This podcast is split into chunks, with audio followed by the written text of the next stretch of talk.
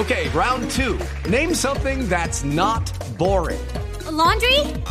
Ooh, a book club. Computer solitaire, huh?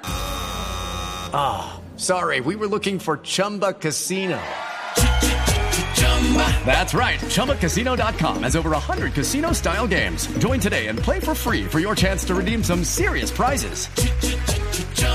ChumbaCasino.com. No purchase necessary. Full prohibited by law. 18 plus terms and conditions apply. See website for details. Desde el Consejo de Bogotá se han planteado muchas dudas, sobre todo porque no se sabe qué va a suceder con Bogotá en caso de que quede en firme la destitución del alcalde Gustavo Petro. Juan Carlos Flores, concejal de la Alianza Verde, nos habla sobre cuál considera él debe ser el escenario siguiente para buscar que se normalice la situación en la capital del país.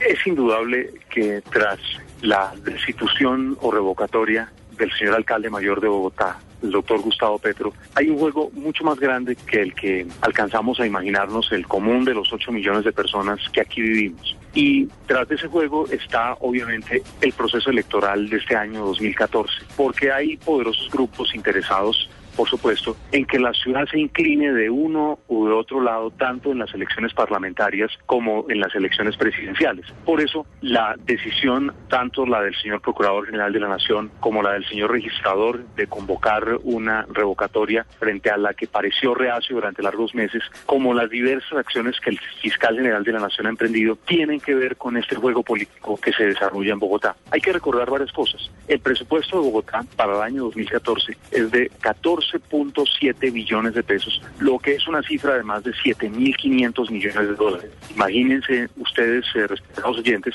lo que significa ese presupuesto en manos de otro grupo político en esta contienda, tanto por el Congreso como por la presidencia de la República. Al mismo tiempo, Bogotá es una ciudad que pone muchísimos votos en las elecciones para Congreso y las elecciones presidenciales. Y en esas elecciones, pues la maquinaria distrital puede permanecer eh, neutral o puede de uno o de otro lado.